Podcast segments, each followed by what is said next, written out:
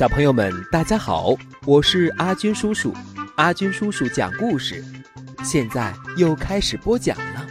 今天给你们带来一本《一块有魔法的石头》，编著苏梅，绘图朱世芳，中国城市出版社北京出版。在兜兜山上，有一块黑黑的大石头。谁也不知道，它从哪里来，什么时候躺在了这里。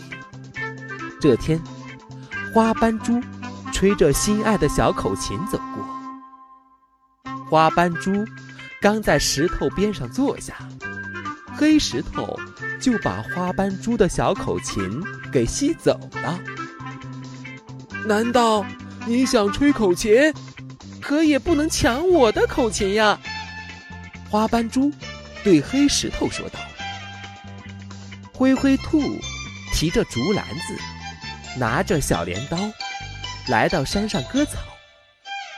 他想割黑石头旁边的草，黑石头却把灰灰兔割草的镰刀给吸过去了。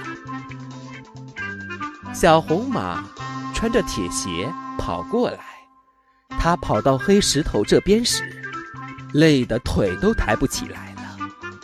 小红马以为铁鞋太重了，所以走不动。他就脱下了铁鞋，没想到铁鞋一下子飞到了黑石头的身上。熊大伯背着工具箱，呼哧呼哧地爬山。他去给住在山顶的猴奶奶修理家具。熊大伯路过黑石头的时候，工具箱里的铁钉、铁榔头都飞了出去，被黑石头吸住了。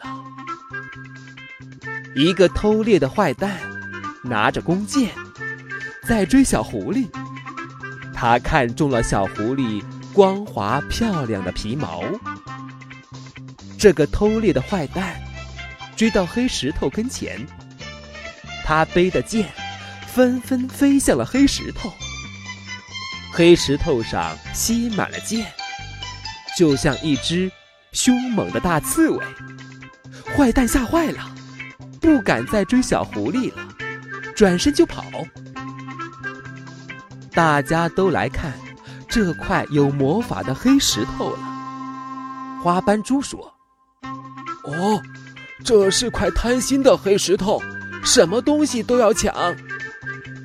小狐狸说：“哈哈哈哈，这是块好心的黑石头，能赶跑坏蛋呢。”见多识广的山羊爷爷也来了，他拿出指南针，看到指南针摇摇晃晃的转个方向，不指向南面了。